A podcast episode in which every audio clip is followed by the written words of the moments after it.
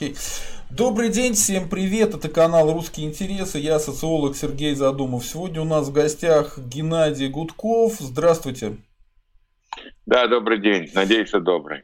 А, у нас э, такая ситуация сложилась, что чуть-чуть мы задержали эфир, но ничего страшного. Привет всем, кто нас слушает на подкастах. А, дело в том, что эта тема очень горячая, и Геннадия Гудкова постоянно как бы спрашивают об эфирах, и у него было занято время, мы вот сейчас э, уделили какой-то, может быть, кусок. Давайте пообщаемся. А, вообще история скандальная, смотрели прямые эфиры по поводу возвращения Навального, ну вот я видел где-то полмиллиона, где-то четверть четверть миллиона людей. Ну, фактически э, большая часть, э, скажем так, креативного класса это точно посмотрела. Но э, я видел репортажи на Евроньюз. Такое ощущение, что уже обычные люди знают что-то про Навального. У вас какая оценка? Его известность сильно повысилась после этой истории? Я думаю, что у него огромная известность и до этой истории была, потому что последние его два фильма об отравлениях э, посмотрело больше 22 по одному, э, только по одному основному каналу, а во втором случае 25 миллионов человек. Вот, то есть расследование Беллинкета посмотрело примерно вместе с ФБК 25 миллионов, а про отравление, вот про этот разговор с отравителем, когда они себя с потрохами себя и Кремль, и Путина выдали, э, посмотрела, ну я вот посмотрел, последний раз, по-моему, 22 с лишним миллиона. То есть грубо говоря, понятно, что это аудитория пересекающаяся, тем не менее, что десятки миллионов людей в декабре уже э, все поняли, все посмотрели. Не все согласились не потому, что факты неубедительны, а я вот говорю, что э, очень похоже на какой-то вот, вот как Джордано Бруно открыл, э, что Земля не является центром Вселенной, она одна из многих планет, которая вращается вокруг звезды, и вот э, люди не потому в это не верили, что они, факты были неубедительны, а потому что это рушило их полное мировоззрение о мироустройстве. И вообще не могли в это поверить, они не могли с этим согласиться, потому что 500 лет до этого люди исповедовали другую модель. И вот сейчас у многих людей происходит крах сознания, когда они увидели расследование ФБК, расследование Навального, о том, что же на самом деле представляет из себя российское государство и российская государственная власть когда люди начинают осознавать, что там вверху люди, которые учат страну жить, которые говорят там какие-то послания парламенту и так далее, э, эти люди представляют из себя сборище преступников, криминальных элементов, для них рушится все. Они не могут представить, что после там сталинизма, после гостеррора, который был устроен и геноцида в сталинские, там, ленинские времена, это что-то может произойти подобное, причем в таких вот чисто криминальных уголовных э, масштабах. Э, ведь если мы говорим там о сталинском геноциде, да, это было, конечно, более страшное время, но там была какая-то доктрина, там были какие-то доктринальные вещи, да, потому что это была политика. А здесь ты просто банально прикрываешь свое воровство, обогащение, ограбление страны криминальными деяниями. Это еще более жалкое зрелище, чем даже палачи сталинского периода. А вот многие говорят, что э, такого уровня сталинских репрессий э, не достигнут, потому что в 21 веке это невозможно, э, не подготовлен аппарат, э, не подготовлена пропаганда, и вообще ничего похожего не будет. Плюс у Путина э, нету такого, как бы сказать, характера, да, то есть он так не сможет сделать. Вы как оцениваете это, что возвращение сталинских репрессий при Путине невозможно? Ну, история никогда сама себя не копирует. Нет полной копии нигде и никогда, ни в какой период. Но этим э, Фомам неверующим, я когда-то проводил, будучи еще депутатом, пресс-конференцию под названием «Нет ГУЛАГу». Надо мной некоторые журналисты откровенно смеялись, когда я говорил о репрессиях, о, за... о ликвидации всех прав свобод, об уничтожении института выборов, и что мы не должны этого допустить. Ну, это я не помню, в каком году было, может быть, там в 11 10 я видел, что многие журналисты откровенно мной подсмеивают, что у Гудкова катастрофическое мышление, он придумывает какие-то вещи, которые быть не может. Вот прошло э, определенное количество лет. Эти вещи стали не просто э, возможными, они стали реальностью. Вот тем, кто не верит в возможность дальнейших репрессий, я рекомендую связаться с Северной Кореей. Э, там как раз это все на потоке. Они могут э, сами съездить и убедиться в том, что замечательная идея Чучхе привела корейский народ, северокорейский, часть, север, часть корейского народа в Северной Корее на грани катастрофы и вообще, так сказать, полного произвола, да? Mm-hmm. Поэтому в России репрессии будут расширяться. Mm-hmm. Я очень давно-давно беседовал с одним известным, не буду называть фамилию, но вы ее все знаете, царедворцем. И мы с ним спорили о вот этой модели вертикали власти. У меня был первый жесткий конфликт с властью, с Кремлем как раз по поводу э, вертикали, которые внедрили на костях детей Беслана в 2004 году. Я говорил, вы что, с ума? Ну, критиковал это и, естественно, вызвал дикое раздражение Кремля и был вызван э, на душеспасительную беседу в Кремль, приглашен, приглашен. Нужно отдать должное, со мной разговаривали очень корректно. И мы спорили. Я говорю, ну что вы творите? И мы с ним говорили, я говорю, рано или поздно, вот вы должны понять, ребята, что вы станете перед альтернативой стрелять или не стрелять народ. И этот царедворец там вскочил с кресла, стал рассказывать по кабинету и говорит, Ген, ты что там, ну мы на ты с ним. Ты что, с ума сошел? Неужели ты считаешь, что мы вот такие мерзавцы, что мы способны применить оружие против собственного народа? Да это никогда, этого никогда не будет. Ну, это был, может, какой-то там 2004-2005 год. И я говорю, ну дай бог, чтобы твои слова были правдой. И вот сейчас они подошли, путинский режим, именно к тому моменту истины, когда у них стоит одна альтернатива – стрелять или не стрелять народ. Это очень скоро будет э, э, решаться на улицах. Я не знаю, там 23 января, когда люди выйдут на улицу или когда какого другой, но они будут поставлены перед альтернативой стрелять или не стрелять народ. Это произойдет. Поэтому, когда вы говорите, что нет, невозможно повторение массовых репрессий, да они уже идут массовые. Уже строятся лагеря. Уже, так сказать, там э, категории, которых нужно арестовывать, сажать, расширяется невероятно. Вот сейчас Федеральная налоговая служба заявила о том, что-то мы там типа мало сажаем предпринимателей, пора их э, возвращать уголовные статьи по неуплате налогов для индивидуальных предпринимателей. Ну, давайте, конечно. Второе заявление, что слишком много счетов у россиян за, рубежа, за рубежами, э, будем сейчас изымать, будем, так сказать, наказывать, будем сажать. Везде за все предусмотрены уголовные сроки. Режим Путина готовится к массовым репрессиям, к массовым лагерям, к массовым посадкам. Будут расстреливать, не будут, не знаем. Но то, что к массовым репрессиям дело идет, и они расширяются постоянно, каждый день происходит что-то, то, что невозможно было еще вчера. Ну, тот суд над Навальным. Да, мы сейчас, к этому, во... мы сейчас к этому Нет, вернемся. Я, да, я, да. Я просто Давайте. как пример. Это что, военно-полицей, военно-полевой суд? Девочка по вызову судья, да? И, э, ну-ка, зайдите быстренько, судья, в кабинет номер такой-то районного отдела и произведите нам судебное заседание. Это что такое? Такое было возможно позавчера? Или там вот до, до суда надавали? Было возможно? Да нет. А сейчас это возможно. А завтра будет возможно расстрел э, э, под звуки работающего мотора где-нибудь в подвале. Поэтому не надо думать, что что-то невозможно в стране, который, власть, которая уже сошла с ума э, в попытках защитить свое право править вечно и прав, вечно обворовывать и об, э, самую богатую страну мира. А, ну, э, я хочу сказать, что вот те вещи, которые мы с вами обсуждаем, они, видимо, сформированы в головах тех, кто находится здесь, и очень сильно влияет и сама ситуация на людей, Поэтому э, многие говорят, что вот Путин не боится э, как политического противника Навального, они не на одном уровне, но я лично вижу, что наоборот он его боится, и э, мне было бы интересно вот от вас услышать мнение. Есть ли ощущение, что в Кремле реально боятся Навального и уже его воспринимают как очень сильного, мощного политического противника? А, дело не в том, что они его воспринимают там мощным, сильным или против. Дело в том, что режим сейчас находится в состоянии э, постоянного, э, постоянного ослабления. Э, я думаю, что вот я тоже очень много думал, почему вот вся эта история с Навальным произошла.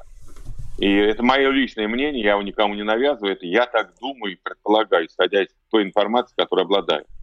Ну вот очень странные поездки вот этой бригады отравителей три года подряд за Навальным.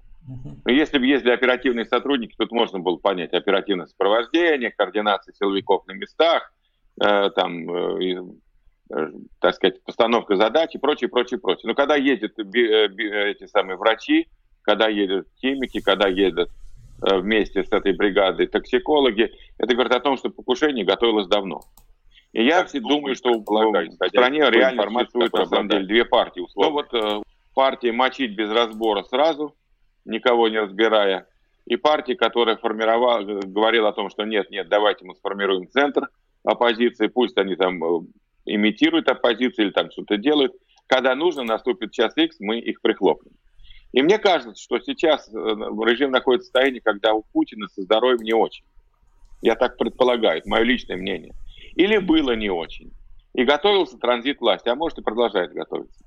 И вот в этот момент они сочли, что любая политическая активность, любые лидеры, которые э, в России есть, они для режима опасны. Они, видимо, это увидели на, э, в Беларуси, в Минске. Они увидели, что э, огромная масса людей, которые вышли на улицы, сотни тысяч, может быть, даже там миллион, вышли на улицы, они не смогли добиться цели желанной, потому что там не было политических лидеров, которые были способны предложить такую осознанную, продуманную программу действий в этот момент. И тогда они решили, что да, и в, России не должно быть лидеров. Кто там первый лидер? Они составили расстрельные отрав... Э, списки или там списки направлений. Вы знаете, что об этом говорят сейчас некоторые СМИ, да. о том, что Навальный был не единственный в этом списке, кого предполагали ликвидировать. Просто он был первым.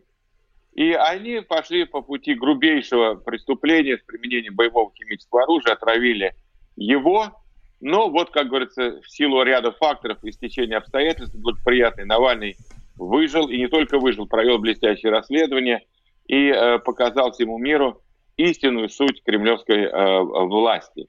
Это сборище криминальных элементов, способных на государственный терроризм и с применением боевых отравляющих веществ, угу. запрещенных во всем мире, причем, несмотря на подпись России, которая стоит под этим документом э, с незапамятных времен. То есть еще нарушение международного права по, полной, по полным статьям, по всем статьям.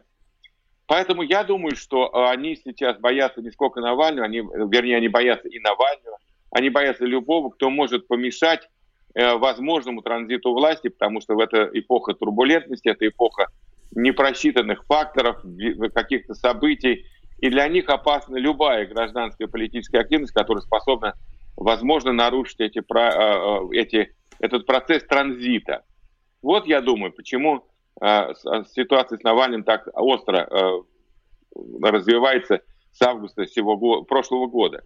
И она сейчас. То есть вот ну, была бы власть сильная, чувствовала бы она все уверенно. Ну что там, ну приехал Навальный, да приехал. Ну 600 человек пришло встретить, да ладно, ну хорошо, тысяча пришло. Ладно, пусть тысяча встречает. Оркестр хотите, да черт с вами.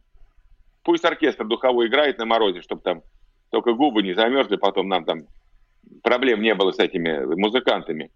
Какие проблемы-то? Ну, встретили, ну и что? Вызвали его к следователю, вручили ему повестку в суд, отправили под домашний арест с запрещением там заниматься интернетом, встречаться и прочее, прочее, прочее. Могли они так сделать? Да могли так сделать, а, если бы они чувствовали в себе уверенность.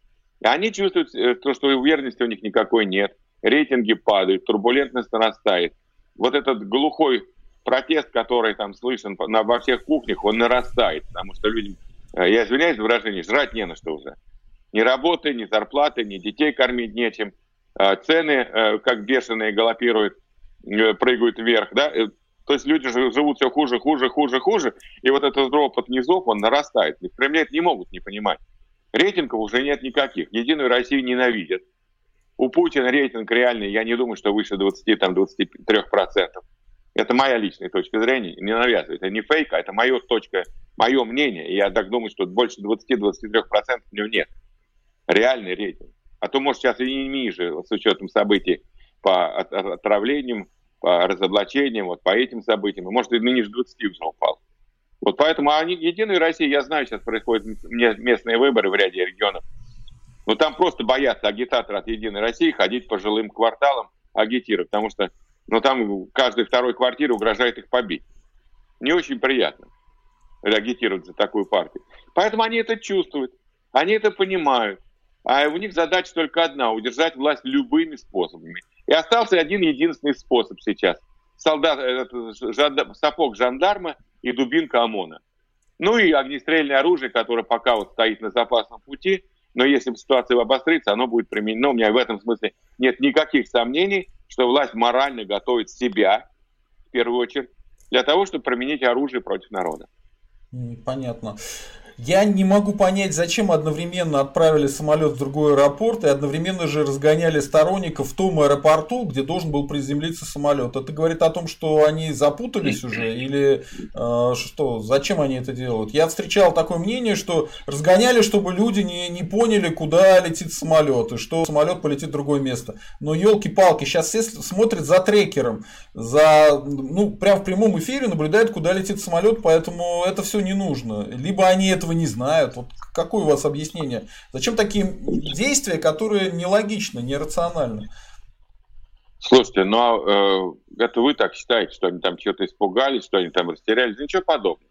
Мы уже с вами знаем, по крайней мере, из специальных сообщений, и из перехватов и всяких прочих, что такой маневр самолетом предполагался заранее. Угу. Именно поэтому он взял топливо на борт больше. Именно поэтому там э, были подготовлены службы. И никто не собирался самолет во Внуково сажать. Это было ясно с самого начала и заранее. Там за день и за два. А зачем тогда Такое разгонять?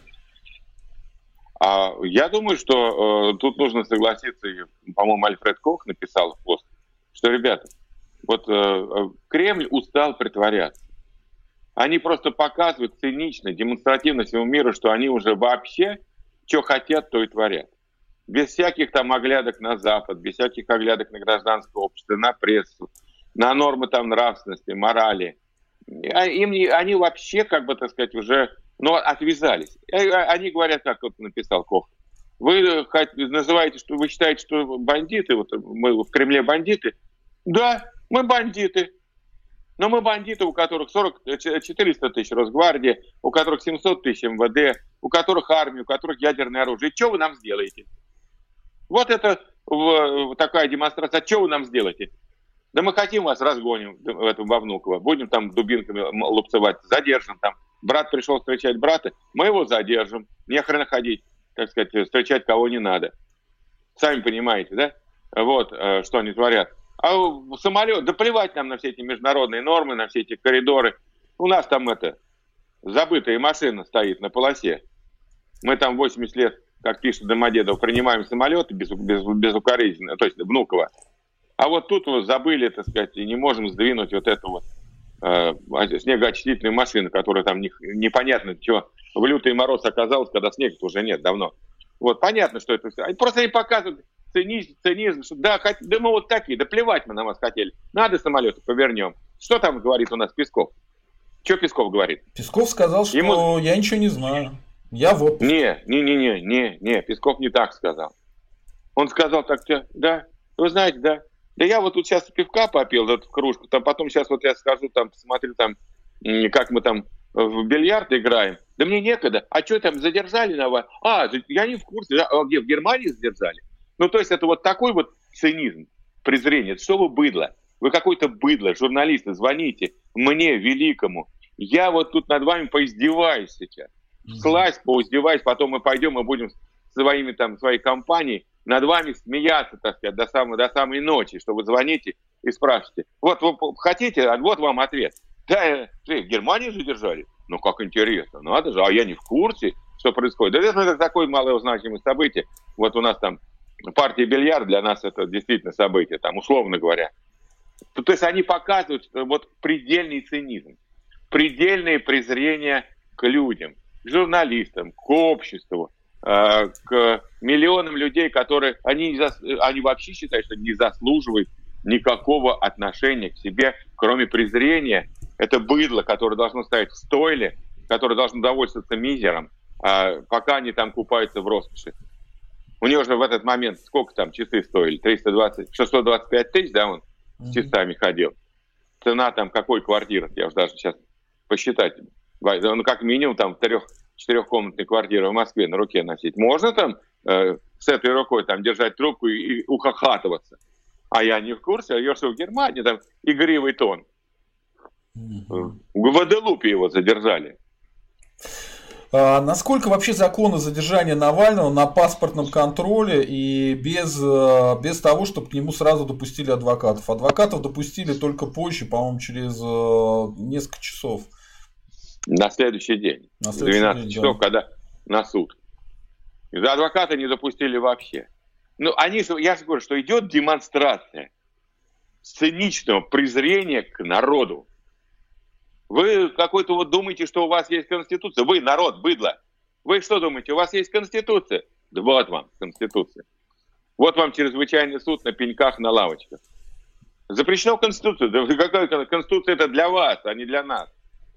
Вы, считаете, что процессуальный кодекс э, э, э, требует, чтобы если клиент обвиняемый в чем-то имел адвоката, да плевать нам, ваш адвокат будет стоять там на пороге, мерзнуть столько, сколько мы сочтем необходимым, чтобы он мерз. Да нам на вас плевать, на закон плевать, на процессуальный кодекс плевать, на Конституцию плевать. Кто вы такие есть, чтобы с нами еще там вести какой-то диалог? Да мы, ваша задача, я говорю, а, стоять в той или б, тихо. Все. Вот все это показывает, что власть отвязалась. Она сорвалась с цепи. Все Мы видим вот это криминальное мурло перед собой, ухмыляющееся, довольное, издевающееся над здравым смыслом, над тем, э, что нам, так сказать, э, должно быть важно и дорого, закон, конституция и так далее. Вот мы видим это криминальное мурло.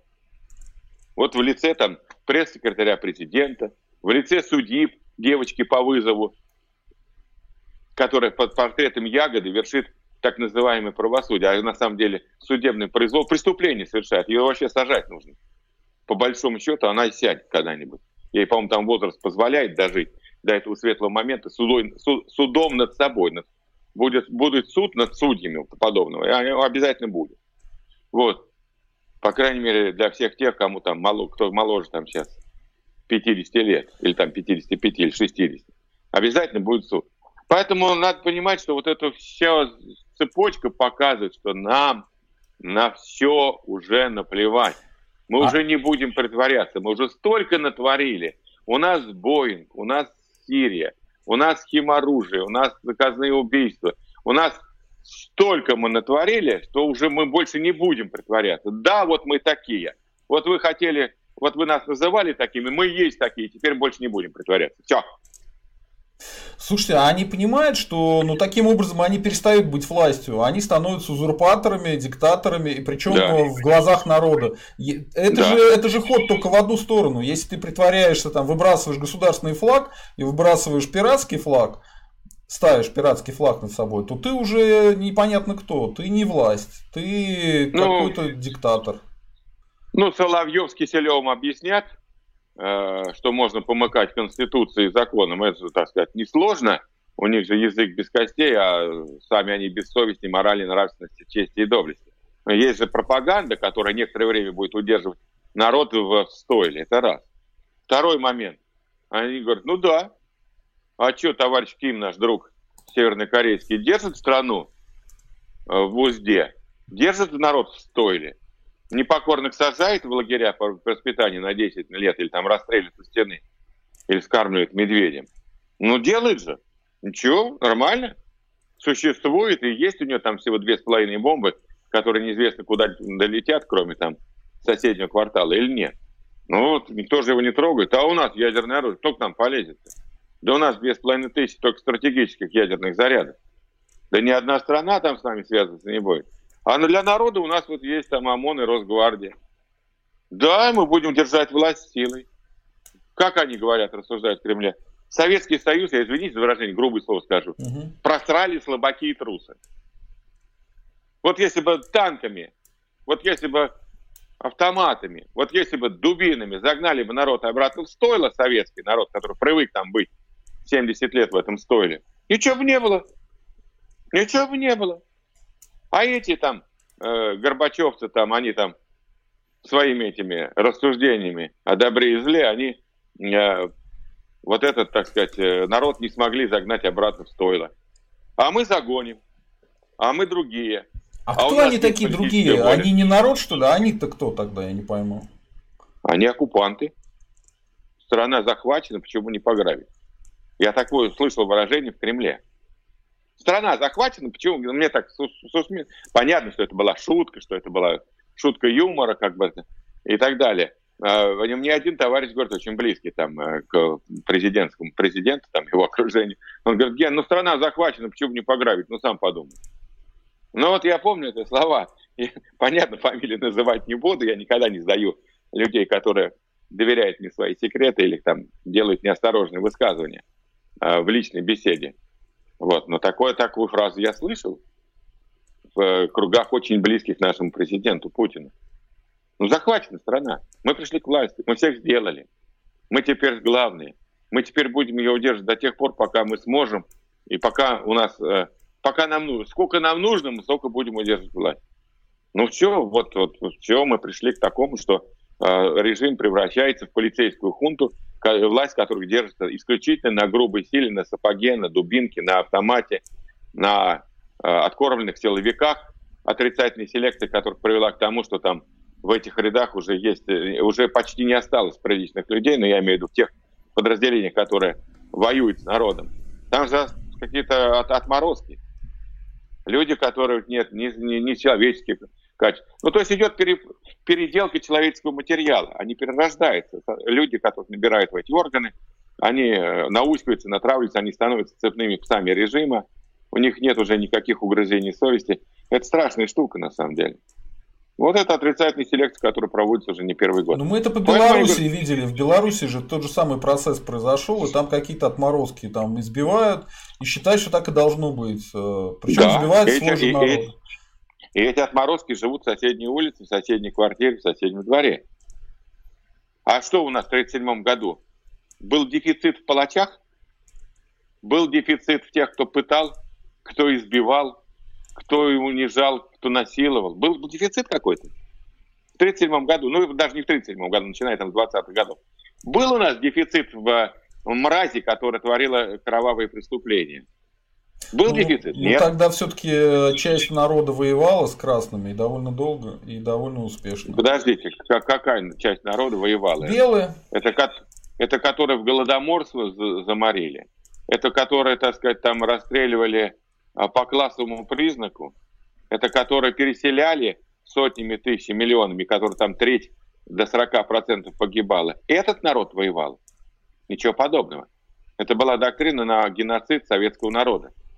И она унесла э, э, многие миллионы, а может быть и десяток, миллион, э, десятки миллионов жизней. И дефицита в палатях не было никакого. В платях, тюремчиках, в садистах, в судьях вот этих вот сволочах в мантиях, которые там в составе троек э, осуждали людей по совершенно вздорным, вымышленным, идиотским, с нашей точки зрения, э, приговорам. А что, судьи, прокуроры, а кто, кто это были, что это были за люди? Они с какого другого теста, у них там клыки вырастали, кровь пили по ночам. Да нет, они еще любили своих детей, в семьи возвращались, говорили правильные слова – и сейчас такая же ситуация.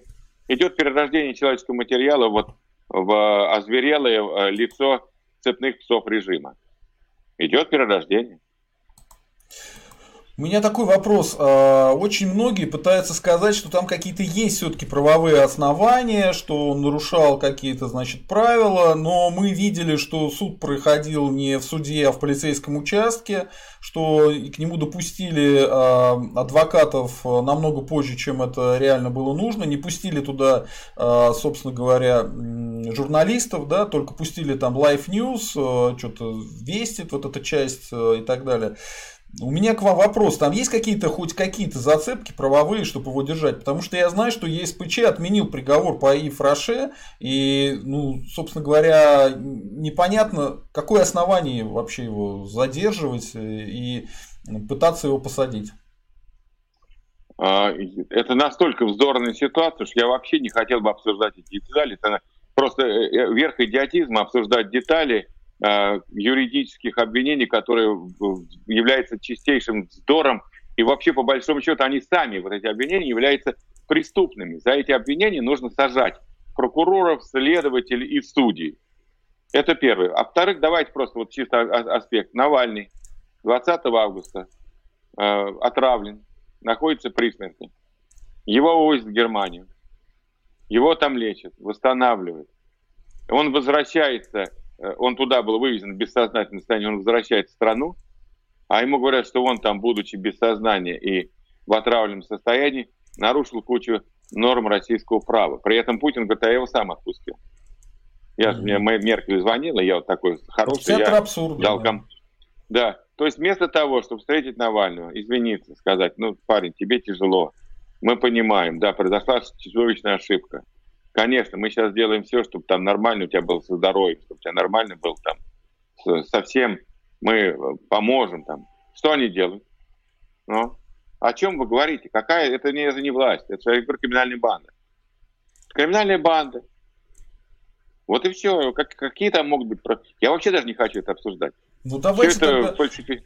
Да, давайте тогда обсудим более тогда интересный вопрос. А могут ли Навального убить в тюрьме? Вот Тесака взяли и убили, а, имитировали самоубийство и такие, а ничего страшного. А, нагло меняли улики, да, там отрезали части тела, чтобы скрыть э, улики по его убийству. И ничего, не могут ли такое сделать с Навальным, как вы думаете? И они могут до этого уровня дойти? Раз вы говорите, что им плевать уже на Запад, на какое-то мнение, что со стороны страны скажут и так далее. Опасность такая есть? Ну, а, опасность такая есть. Я думаю, что она все-таки пока а, не очень, как бы так сказать, э, критическая. Угу. Не очень. Сейчас, именно сейчас. Почему? Потому что сейчас на Навальном сфокусировано вообще внимание всего мира. Вот я э, вчера там разговаривал с болгарами, а они ко мне подходят, они знают, что я там в прошлом был депутатом Думы, они спрашивают, Геннадий, а что у вас там происходит, а что такое, что с Россией? Да? Угу. И когда я им объяснил, что происходит то, что называется в, в русском языке на П начинается, на С кончается, пять букв, это угу. вовсе не фиаско. Да? Угу. Полный, полный крах. Это, помните, как анекдот? Пять, пять, пять букв. Но это не фиаско, да? Вот, они э, понимают это слово очень хорошо и полностью согласны. Просто рядовые болгары, ну, какие-то там... Я вчера ходил в спортзал, там тренировался, и они меня спрашивают. То есть весь мир следит за ситуацией. В этих условиях, конечно, пойти на убийство Навального, ну, тут будут санкции уже просто неординарные. Они будут просто такие, которых никогда не было. То есть что-то будет впервые в истории международных отношений. Поэтому я думаю, что сейчас, наверное, наверное, все-таки нет такой реальный, э, серьезный. Ну да, какие-то могут быть непредвиденные обстоятельства, да, ничего исключить нельзя, но mm-hmm. все-таки я думаю, что сейчас нет. Но и риск э, э, лишения Навального жизни будет возрастать по мере того, как будет идти судебный процесс над ним, и если там его осудят на какой-то срок, э, то вот э, в этот момент риски возрастут. Безусловно, потому что Путин не будет знать, что с ним делать. Как он не знал, что делать с Ходорковским, и Ходорковский, на самом деле, насколько я понимаю, предполагал, что он может не выйти из тюрьмы, его спасло просто поручительство европейских лидеров, которые э, ну, просто потребовали от Путина отпустить его на условиях, что он не будет в стране заниматься политикой. В стране заниматься политикой. Еще раз повторяю, чтобы все понимали, в чем была суть договоренности. Вот, поэтому э, э, с Навальным тоже Путин не будет знать, что делать. Отпустить его, не отпустить, да, выпустить. Все те статьи, которые они ему вменяют, они смешные, они там крошечные. И, конечно, сейчас западные лидеры жестко требуют от Путина прекратить этот произвол. Жестко, уже жестко. И я думаю, что часть истеблишмента, приличная часть истеблишмента в Кремле понимает, что можно и заиграться. Можно играть, а можно и заиграться. Но Путин уже заигрался. Но э, еще, э, ведь не все, у, еще не у всех олигархов заблокированы активы за рубежом. А они могут быть заблокированы, как у Виксельберга. Арестовали там миллиарды в Швейцарии и не отдают, и не отдадут. Э, при такой политике России. Э, могут сейчас начаться жесткие персональные санкции в отношении сотен семей тех чиновников, на которых Путин опирается, которые давно уже не связывают свои интересы с Россией. Ведь все его окружение путинское семей-то в России практически не имеет. Они давно уже за рубежом. Ну, там, Ковальчуки, Ротенберги, там, э, дети всяких Лаврова, там, Пескова и так далее. Их давно нет в России двое из трех, две из трех семей э, чиновников, на которых Путин опирается, это мое личное мнение, мое личное мнение, они уже давно вывезли, вывезли свои семьи капитала за рубеж. Если сейчас начнется расследование, если сейчас начнутся персональные санкции в отношении элит, э, я уж там не говорю о, там, об отключении, о каких-то других жестких э, санкциях, типа там отключения от SWIFT, это же будет катастрофа. Страна-то экспортная, страна-то сырьевая. Если сейчас еще и от денег отключат, от э, платежей отключат, ну, катастрофа точно, сто процентов. Тогда уж там вообще голод наступит в России. обвал полный экономический. Поэтому я думаю, что часть истеблишмента понимает, что можно и доиграться. И я надеюсь, что вот эта часть истеблишмента, она будет э, серьезно ставить вопрос перед э, Путиным о том, чтобы как-то снизить жесткость противостояния с Западом, поскольку Россия полностью зависит от Запада, ее экономика абсолютно полностью зависит от западной эконом... Запада, от западных рынков. И нефте... нефтегазовая эмбарго даже частично способна обрушить всю экономическую систему России, включая пенсионный фонд, бюджеты, и бюджетники останутся без зарплаты, и силовики останутся без зарплаты и без доходов, э, пенсионный э, фонд и так далее. Надо понимать, они там тоже просчитывают. Поэтому, если вдруг вот это произойдет и будут жестокие санкции, то в России полностью начнется коллапс режима. Он наступит гораздо раньше, чем они предполагают. Ну вот, собственно говоря, поэтому я думаю, что э, Путин... Я вообще даже считаю и думаю, что есть шансы, все шансы, что Навального отпустят как шаг, ну, типа, как, как предмет торга, да, типа, мы отпускаем Навального, а вы уж там нас сильно не давите санкциями.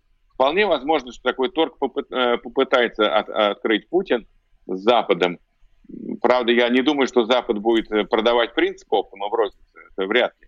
Путин этого не понимает. Они не понимают в Кремле, что Запад может идти на компромиссы, на диалог, но он не готов продавать, торговать принципами основными, основополагающими.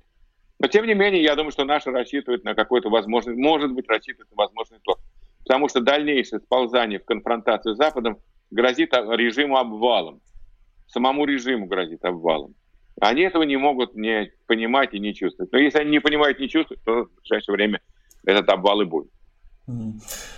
А, у меня вопрос. Смотрите, уже какое-то пошло движение по Северному потоку-2 и поставили под санкции само судно, и «Газпром» выступил с заявлением, что Северный поток они не смогут доделать, вот как они раньше говорили, за два месяца. Вы считаете, это как раз признак того, что Запад ужесточил э, режим санкций против России именно из-за Навального? Или это не связано с Навальным? Еще не ужесточил, а ухудшилось отношение. И сейчас в самой Германии э, все э, активнее, активнее формируется с точки зрения, что не нужен нам Северный поток такой ценой. Взаимоотношений с Россией, которая скатывается на уровень фашистского, полуфашистского государства, на уровень какой-то э, а, отмороженной полицейской хунты без правил и без закона. В Германии сейчас идет э, жесткая кампания, потому что мы не будем жертвовать принципами, э, даже если там нам экономически выгоден Северный поток Германии, да, он выгоден Германии. Но можно этим пожертвовать, потому что нельзя давать диктатору э, возможности э, сохранять, поддерживать свой режим за счет вот этих э, экспортных продаж и поставок. Ведь э, Трамп с чего начал взаимоотношения с Европой?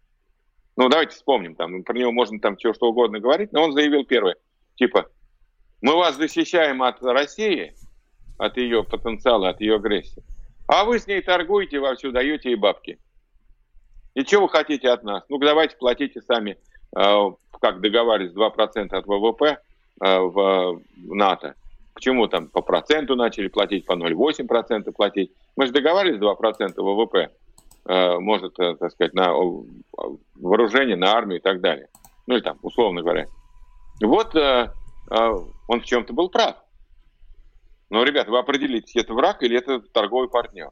Если это торговый партнер, тогда зачем мы вас защищаем? Держим там э, войска в Европе, э, держим ракеты, держим там оперативно-тактическое ядерное оружие и так далее. Зачем? Тратим деньги. Тем более мы тратим больше, чем вы. Вот с чего начался диалог и конфликт, даже какой-то определенный у американской предыдущей администрации с Европой. И вот сейчас этот вопрос тоже стоит. Ребят, ну вы видите, что творит э, Россия? Вы видите, что там происходит? Вы видите, что они плюют на все наши договоренности, на все наши... Какие мы, какие мы можем быть партнеры? Нас только называют партнерами, а нас вытирают ноги, а наши принципы основополагающие. И чем мы будем? У них газ покупать? Достраивать им этот северный поток, чтобы там Путин э, приписал себе как геополитическую победу? Но не будем. И сейчас в самой Германии уже идет серьезное движение в политической сфере и в массах определенная поддержка. А то, что Северный поток достраивать не надо, это только на руку Путину, путинскому режиму, путинской администрации. Будет в России другая власть, ну тогда вернемся к этой теме. А пока Путин, типа, вот, может быть, и нам не нужен Северный поток. И я думаю, что это даже еще не санкции. Это только э, осознание, э, что Россия скатывается э, из цивилизованного пути, да, давно уже откатилась на путь абсолютного такого диктаторского государства. Вот это первые, это первые просто ласточки полетели, даже еще не санкции. А, Навальный выступил с призывом выходить на улицу. А, я так понимаю, что там история такая. Он призывает выходить не за себя, он призывает выходить против Путина и типа за вас. Выходите сами за себя. Не за меня, за Навального, да, не за мои проблемы, а за свои проблемы. И это как раз сталкивается с тем, э, с реальной ситуацией. Потому что я как социолог вижу не столько большую поддержку в обществе Навального, сколько очень большое неприятие политики Путина и страх людей перед тем, что если ничего не сделать сейчас, сегодня, там, завтра, в ближайшее время, то ну, через полгода уже жрать будет нечего. Вы, вы примерно то же самое говорили, да? Но люди это видят на собственном кошельке и понимают, что куда-то идем, и куда-то идем мы вообще не туда, и власть совершенно не заботится о населении. Во время карантина вот э, на Западе людям предлагали какие-то деньги, давали, раздавали деньги. Э, в РФ дали по 10 тысяч на одного ребенка, и то там, по в течение двух месяцев, и все. И потом типа тему закрыли.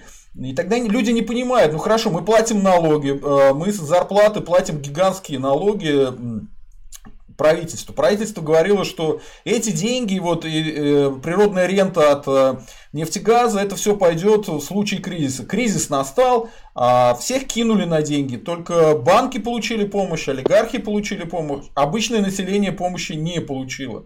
Э, вот. То, что получило, это какие-то жалкие подачки. Соответственно, э, у меня вопрос, э, сработает ли призыв Навального выходить на улицы? И э, если сработает, то когда и как? Вот ваша оценка. Я понимаю, что тут мы не бабки Ванги, предсказать, что будет делать народ, мы не, не знаем. Но у вас есть свои источники информации, поэтому было бы интересно ваше мнение. Мое мнение очень простое. В 1905 году царь расстрелял демонстрацию. А в 17 году жесточайшим образом расстреляли всю семью царя. Хотя это два события разделяют 12 лет, по сути дела, в 905 году царь подписал смертный приговор, он, наверное, этого не понимал, не знал, своей семье и самому себе тоже. Вот я думаю, что все то, что сейчас творит власть с Навальным, все эти отравления, все эти аресты, это э, отразится на приговоре власти это отразится. Это, эти события обязательно будут связаны. И вот сейчас мы с вами пытаемся угадать, когда народ выйдет.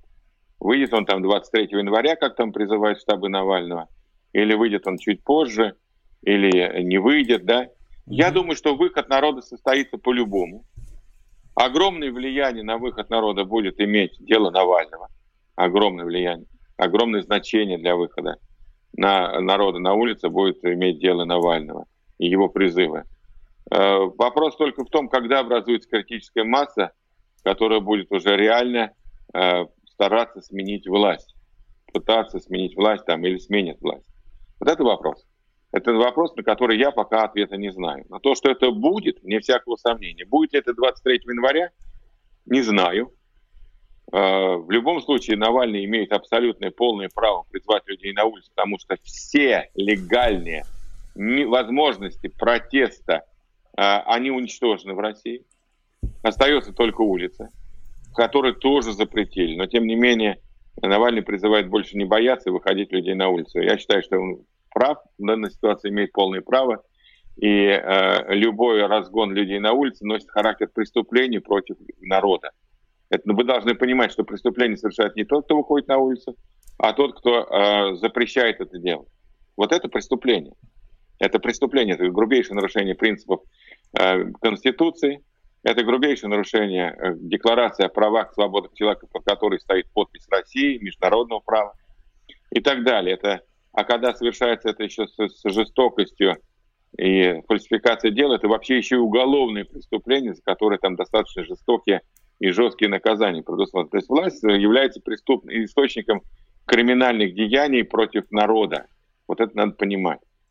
Поэтому, э, если кто-то думает во власти, что все то, что они сейчас творят, пройдет бесследно, они глубоко ошибаются. Это будет иметь тяжкие последствия для самого режима. Поэтому вот Я сейчас не хочу гадать, там, сколько выйдет людей, что они будут делать, как будет реагировать власть.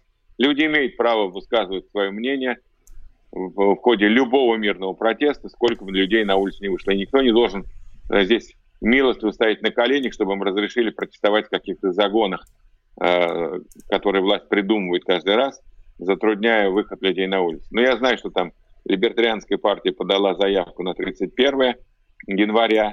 То есть у власти сейчас очень мало маневра для... Только, я говорю, только удерживать силы. Но сила – это очень плохой э, аргумент.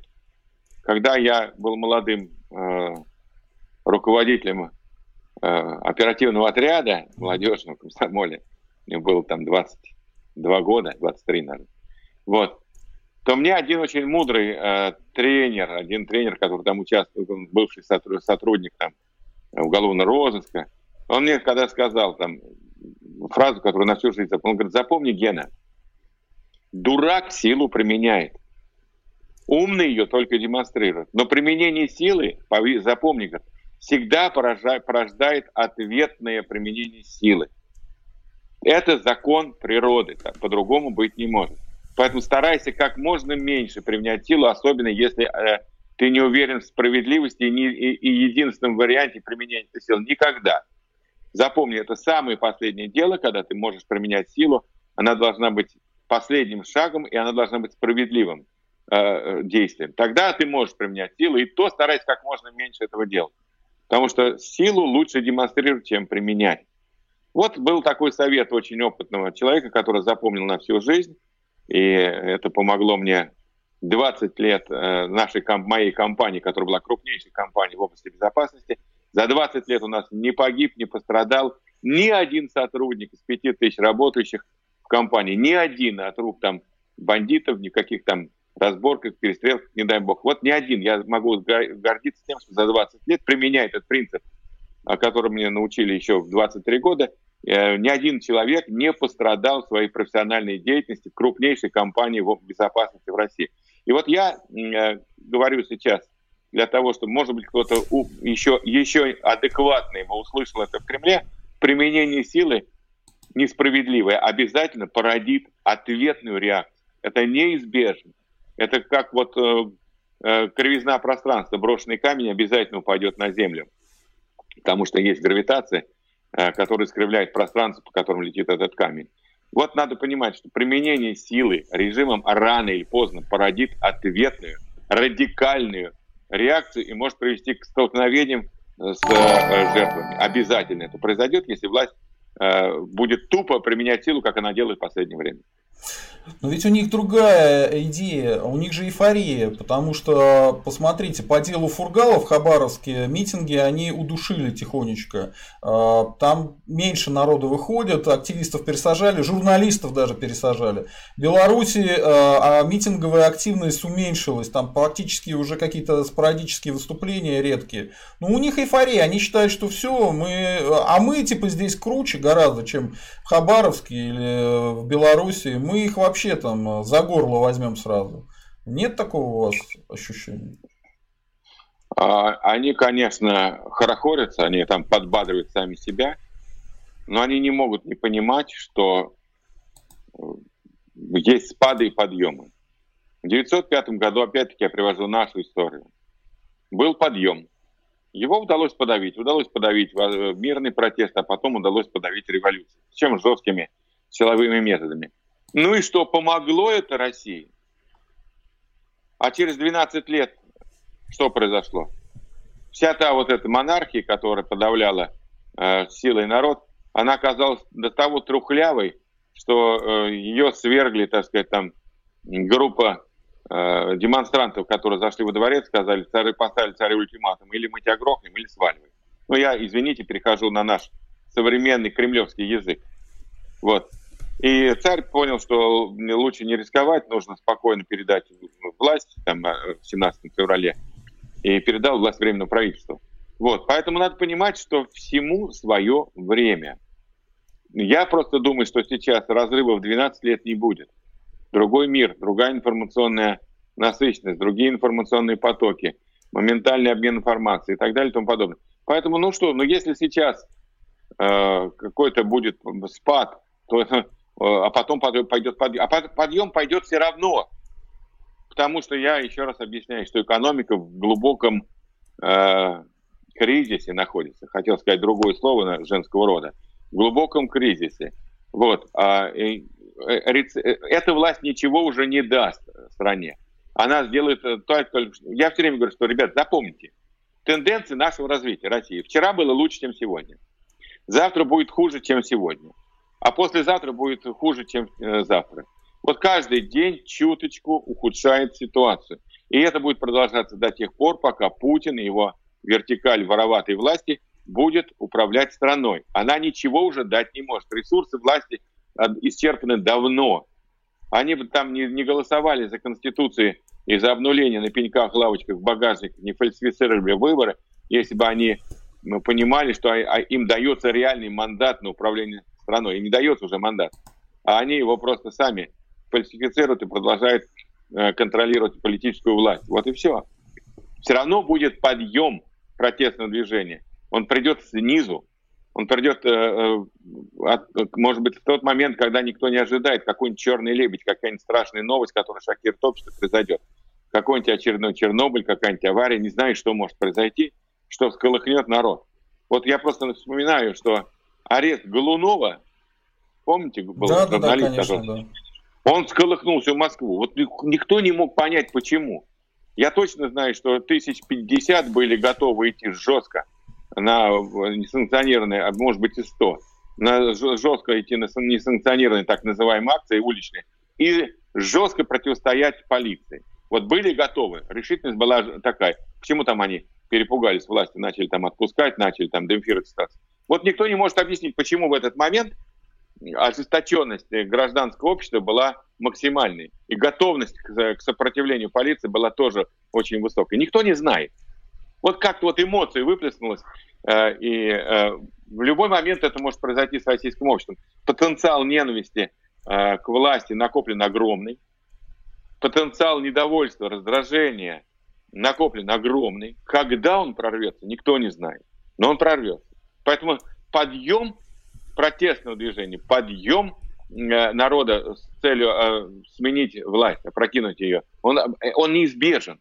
Он неизбежен. Я думаю, что это в Кремле понимают. Они что там, постоянные законы принимают э, запрещающие, ограничивающие, запрещающие, дающие старт новым репрессиям. Потому что они понимают, что все идет к печальному концу.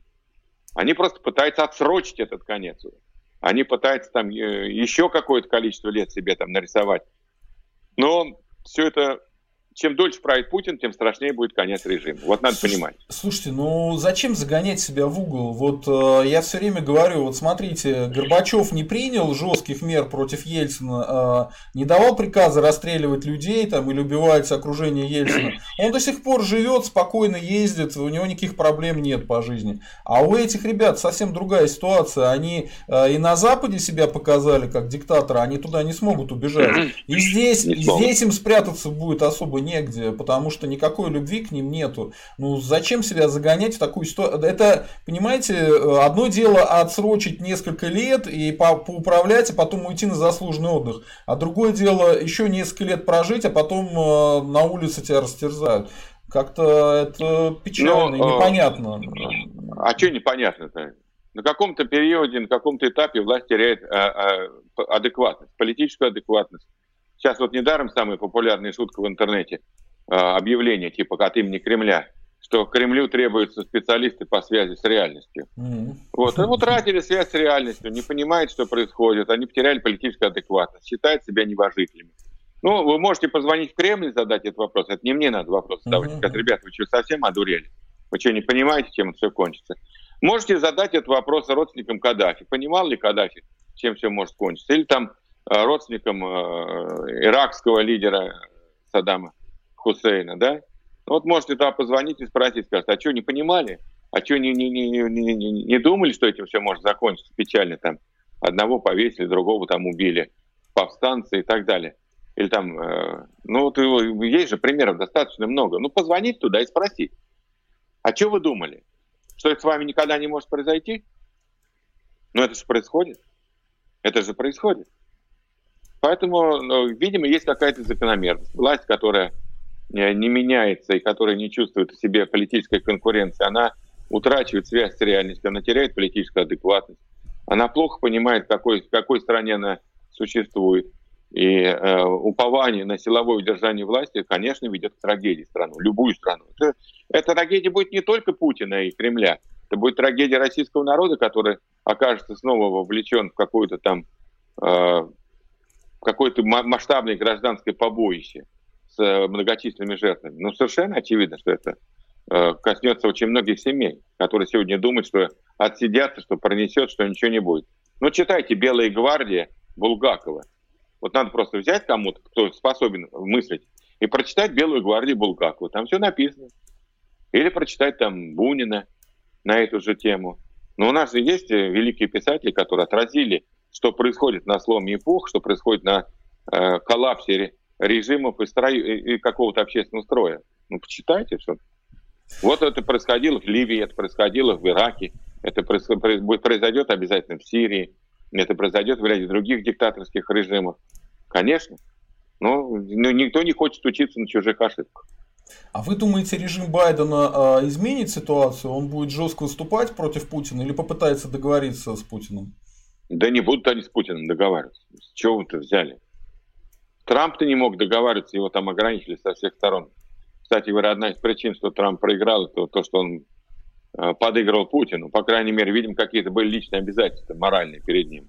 Угу. Не будет Трамп заигрывать с Путиным. Наоборот, сейчас пришла Нурланд, она там зам госсекретаря, человек известный своим четким пониманием, что на самом деле происходит в э, России.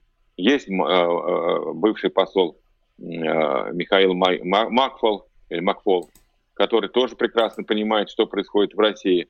Он пока не в обойме там Байдена, но он все равно его соратник, и он очень активно участвовал в избирательной кампании Байдена. Я думаю, что он будет формировать э, точку зрения там, э, администрации на Россию объективную, реалистичную. Никто не даст, да и Байден сам не собирается а потом и нет основ... Э, не собирается заигрывать с Путиным, а потом и нет никаких оснований. Путин совершает одно за другим ошибки и э, чудовищные действия, которые, в общем-то, от, от него весь мир отворачивается в результате этих действий. Ну, отворачивается весь мир. Ну да, с Россией, конечно, будут продолжать э, контактировать дипломаты, министры иностранных дел, но какого-то партнерства, э, поддержки на уровне лидеров государств больше не будет. Путину, в общем-то, будут брезгливо подавать руку, потому что просто по протоколу положено ее пожать, а так бы никто и не хотел. Мы уже видели на каком-то э, саммите, я уж не помню, когда там от Путина все отвернулись, он даже на день раньше улетел. По-моему, это было как раз после украинских событий. Но сейчас точно такая ситуация, только еще хуже. Только еще хуже. Если после украинских событий там находились люди, типа там президента Макрона, который говорил, ну, ребята, отойдите, отодвиньтесь, я сумею договориться с Путиным, просто у вас там сложные отношения, а я молодой президент, я сумею с чистого листа построить отношения. Но до тех пор, пока Путин там над ним не поиздевался, введя Макрона в бешенство с этим э, как раз отравлением Навального. Но последняя была попытка французского лидера установить какие-то отношения с Путиным. Больше никто не будет этого делать. Зачем? А зачем? Все и так понятно. У меня вот э, крайняя тема. Давайте поговорим по поводу Навального как да, политика. давайте, а то я уже должен уезжать. Да, да, да, давайте. Э, мы, мы сейчас будем э, завершать. Смотрите, э, даже по официальным данным ВЦИОМа, а ВЦИОМу я как социолог не доверяю, я знаю, что это такая кремлевская конторка, но даже по их данным рейтинг доверия Путина что-то там 25%, а недоверие к нему 8%, а у Навального что-то около 3%, 3% доверия и 3% недоверия. То есть по их же данным в три раза больше недоверия к Путину, чем недоверие к Навальному. Ну, то есть, если реально посмотреть, какие там цифры, их надо умножать э, в несколько раз, и мы поймем, что у Путина очень большое недоверие в обществе. Да? Но какие перспективы сейчас у Навального? Как вы думаете, он сможет выйти на какой-то уровень, ну, чтобы создать э, центр власти, центр силы, чтобы было какое-то двоевластие в стране, да? И, возможно, безо всяких этих силовых э, вещей, про которые вы говорите, элита могла бы присягнуть Навальному, и власть бы передалась сравнительно мирным путем? Или вот это уже невозможно? Ну, какой-то рассказываете ненаучный, фантастический вариант с сценарий. Это за, за пределами угу. за пределами даже, даже за пределами даже научной фантастики.